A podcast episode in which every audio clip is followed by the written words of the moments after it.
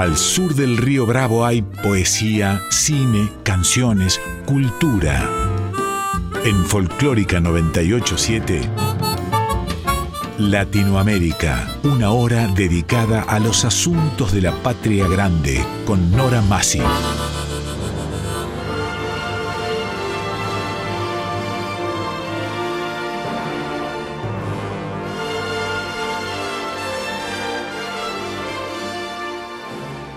Latinoamérica, novela, cuento, teatro, poesía, música, artes visuales, nuevas tecnologías.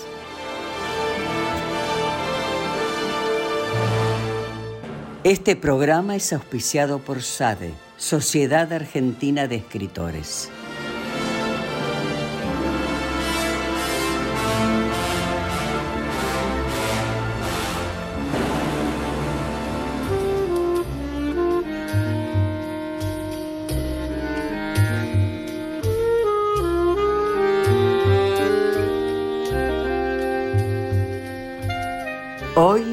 La poesía y la música. Horacio Salas. José Colangelo.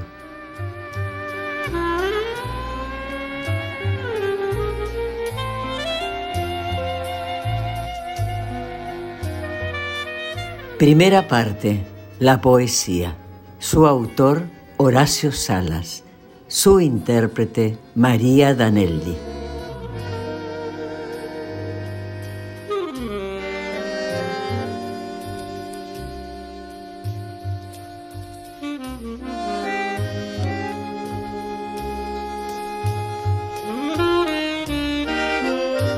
Horacio Salas, poeta, ensayista e historiador argentino. Fue director del Fondo Nacional de las Artes y de la Biblioteca Nacional. Entre sus libros de poesía se destacan Memoria del Tiempo, Gajes del Oficio, Cuestiones Personales y Dar de Nuevo. Es autor también de los ensayos La Poesía de Buenos Aires, La Generación Poética del 60, Borges, una biografía, el Centenario, Homero Mansi y su tiempo. La producción.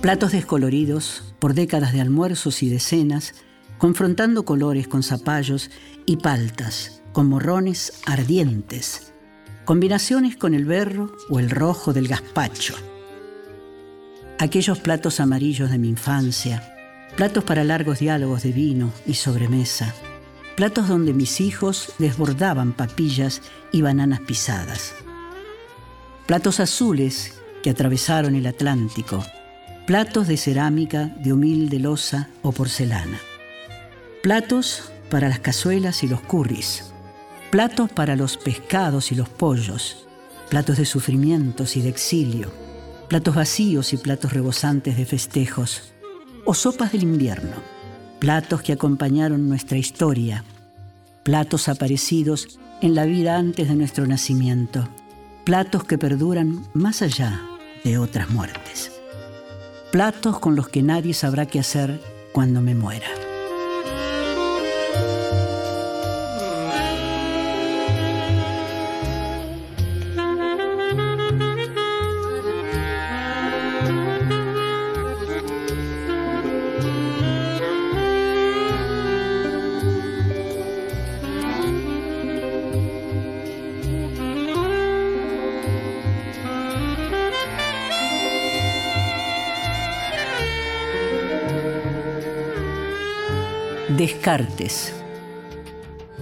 Si pensar es una prueba de la existencia, dudar viene por añadidura, salvo que sea en verdad una jactancia de los intelectuales.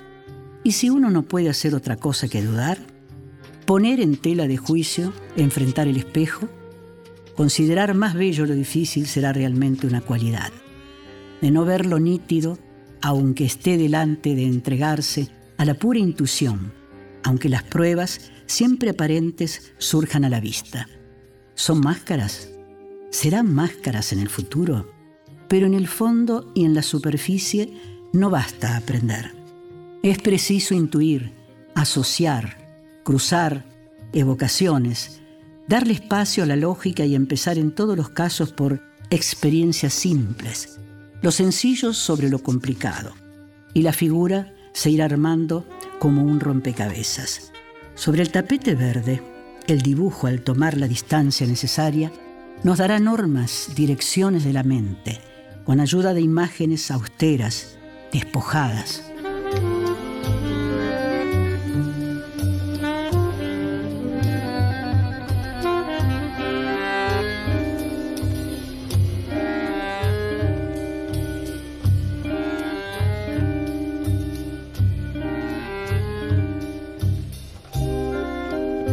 Cuando un hombre se rasca en soledad, con gestos propios de simios arborícolas, tal vez repite impulsos, normas biológicas, que lo llevan a un acto clandestino, problemas de la infancia, maltrato de los padres o simple picazón inexplicable. Cuando un hombre escribe de acuerdo a los dictados de otros libros leídos a lo largo de la vida, repite normas creadas de antemano, reitera los senderos por pereza, por incapacidad, contexto o por aire de época. Un hombre es más feliz por leer a Keats, por comprenderlo, o por tener en los brazos a la mujer que ama. ¿Se justifica acaso el despilfarro de horas frente a un texto de saberlo de memoria?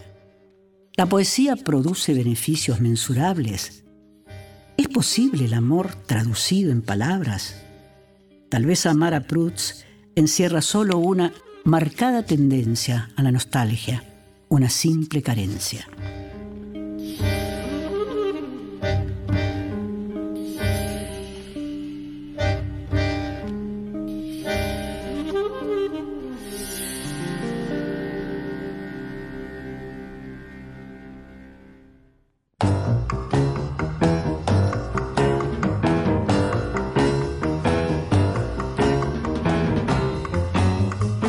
Territorios.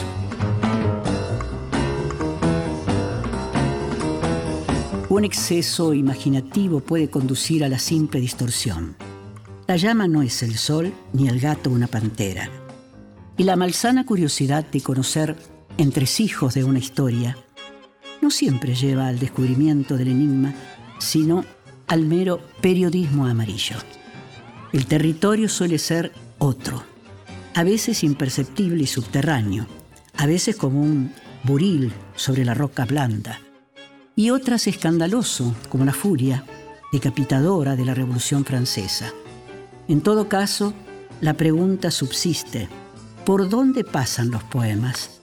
¿Por un instante conjetural abstracto? ¿Por un desborde? ¿Por la sonrisa de una muchacha sorprendida? ¿Por la pura experiencia del último chispazo? ¿Acaso una lectura de Petsoa? Rimbaud, tal vez, padece.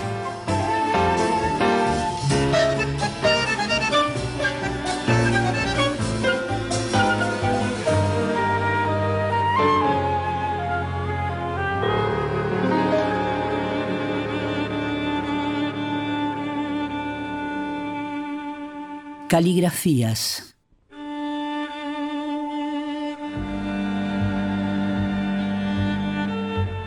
Un trazo que señala estados de ánimo, virtudes y tristezas. El paso de la edad, vacilaciones y temblores. Una manera peculiar de cerrar las vocales o dibujar la Z. También es posible especular modelos docentes que copian las mayúsculas y en otros casos lo puramente funcional. La sombra de fuertes caracteres en la infancia o una tendencia clasicista en la M o la ñ la sensualidad inocultable o ese sabor secreto de la criptografía como misterio de antiguos mandarines. Señas a la divinidad, comunicación entre los santos, opuesta al ruido de la pluma escolar sobre la hoja.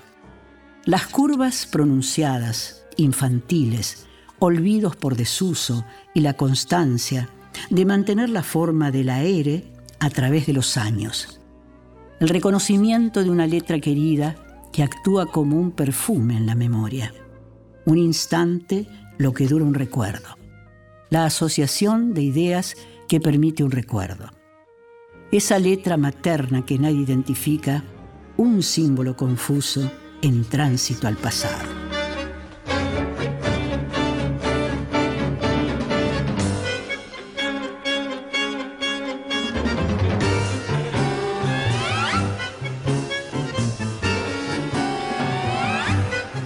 Teoría de los perfumes. Abstractos como las combinaciones de Mozart o de Mahler, según dice el lugar común, despiertan sensaciones y recuerdos. Extraen datos de los archivos, evocan un pañuelo, una carta celeste que habitó una novela con un señalador. De rosas secas, pura cursilería de las abuelas. Y sin embargo, memoria de los olores, chocan como relámpagos en medio de la pampa, retoman los vientos de la tierra mojada, de los malbones o el picante vinagre de la infancia mezclada con cebollas y buñuelos. ¿Andarán por el aire? ¿Visitan florerías? ¿Alternan con los muertos? Suponiendo que duermen archivados junto a un perro de paño, en el pasto que brota, en el pie de un aljibe, o el sudor del caballo parecen rezagados por el fondo de una caja de lápices, o en el aliento de viejos pizarrones y cuadernos. En la tarde cruzada de vencejos y diésel, los científicos habrán elaborado tratados minuciosos, el olfato, los perros, la nariz, el cerebro, como un largo trayecto transpolar en penumbras. Pero el pasto quebrado, los duraznos y la sopa en invierno han de ser comparables con el olor que percibí en su piel, sus humedades. Han de ser comparables con su aliento. Han de ser comparables con su pelo.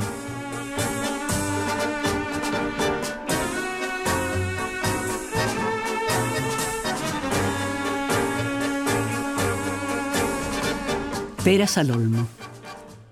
Es de creer que para muchos, incluso sus amigos, Paul Verlaine fuera solo un borracho, babeándose de ajenjo furfullante, tembloroso, inseguro, capaz de sollozar por el desdén de un rubio adolescente, y que Rimbaud fuera nomás un buen comerciante.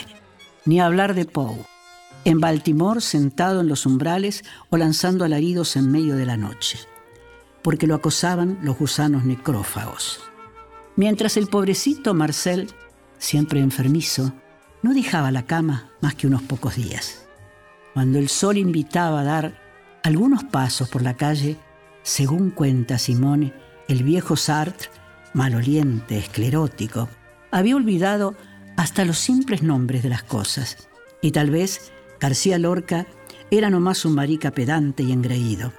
Se podría continuar la oreja de Van Gogh, el avaro Picasso, la vanidad de Mozart, mal humor de Chaplin, la cercanía es mezquina. Se hipnotiza con las deformaciones de la lupa. Se obstina en detalles aparentes. Pide peras al olmo y se equivoca.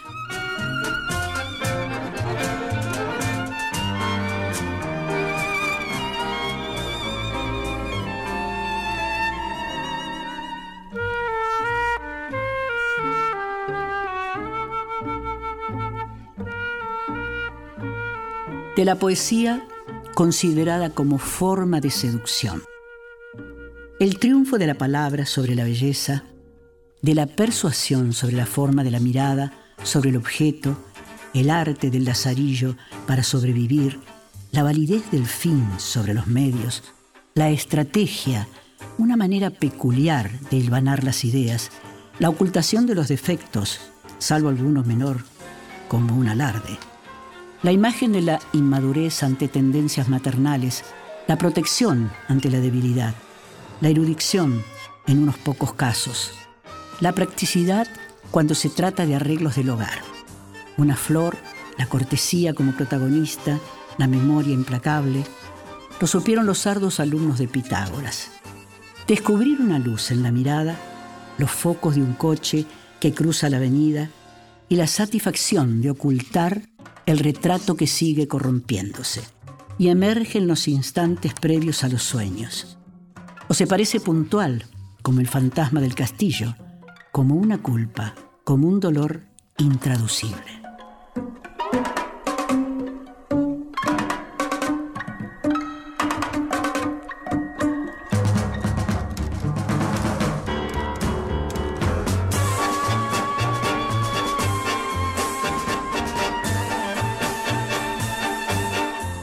Dar de nuevo. Los poemas dialogan entre sí. Si cambian de lugar, cambian mensajes, se hacen guiños, descubren senderos en las cuevas, resplandecen con fuegos de colores, se sumergen en el perfil del arrecife, comienzan una nueva lección de alfarería. Al transformar el número de página, cambian los correlatos. Distorsionan la esencia del reflejo, encienden luces y bengalas, a veces se silencian. Evocan un film de piratas, los cuadros del museo, unas corvas doradas en la tarde amarilla, si cambian de lugar, inician un recorrido inédito. Desde una biblioteca polvorienta, desde una antología, se presentan de pronto en el botánico, se anuncian al cruzar una avenida, entre los contraluces de algún recuerdo ajeno, se maquillan el rostro con colores de guerra, se trasladan como los nubarrones. Las palabras de Góngora o Quevedo pueden viajar en jet, encuadernarse o imprimirse en papeles transparentes. Con solo cambiarlos de lugar en los capítulos, con barajar de nuevo.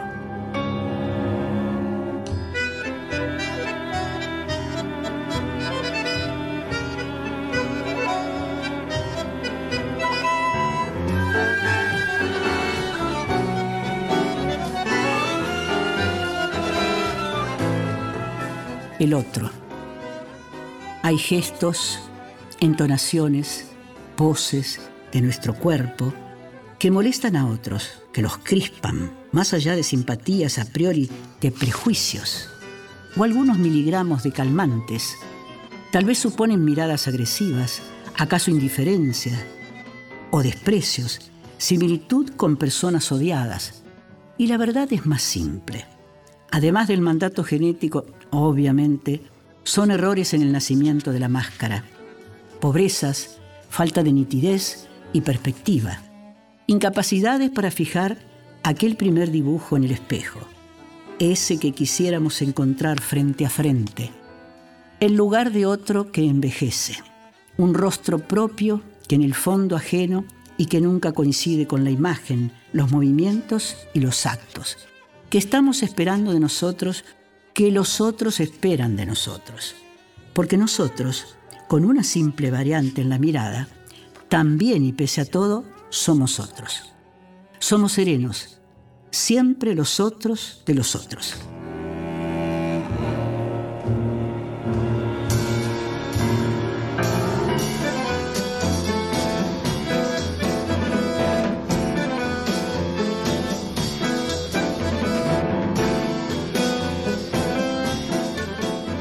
Si pierde la ingenuidad, pierde la vida. ¿Cómo rescatar las tardes, salvo por el ejercicio de la memoria?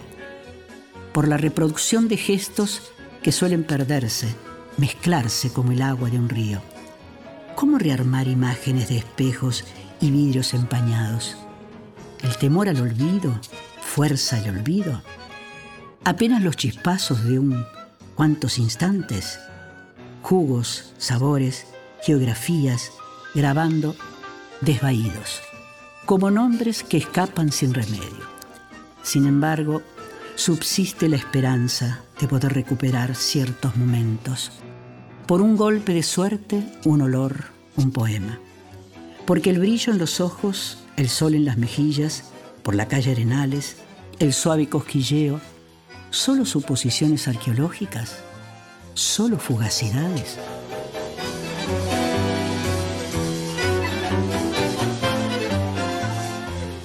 En breves instantes, la música. José Colangelo.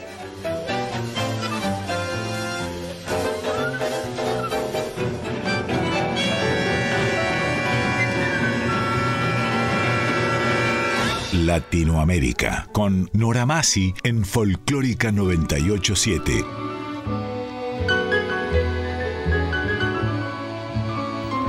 Latinoamérica, segunda parte, la música, José Colangelo.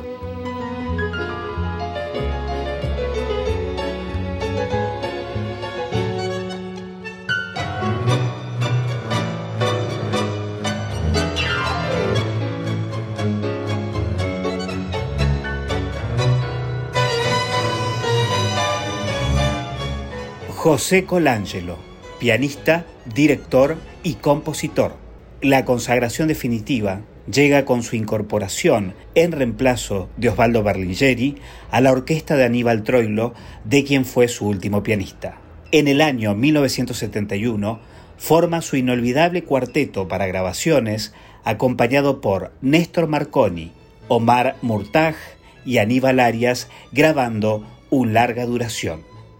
La producción.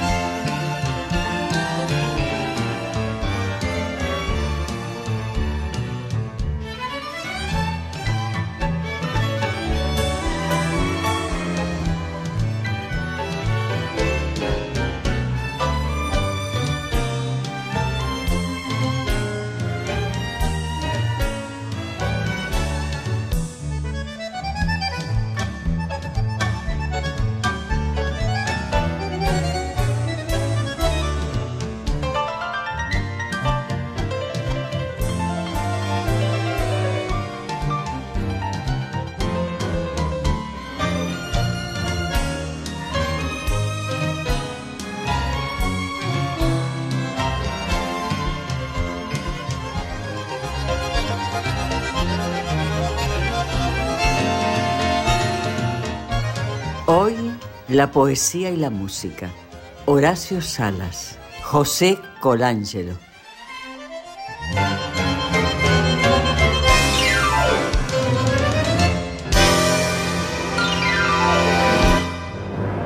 Presentación Quique Pessoa. Realización técnica y editor de arte Javier Chiavone. Recopilación de autor y coordinación Patricio Schulze. Te invitamos a escuchar cualquier episodio de Latinoamérica en nuestro podcast. Nos podés encontrar en anchor.fm, Spotify, Google y Apple Podcast, entre otras. Te esperamos. Producción, guion y conducción Nora Massi.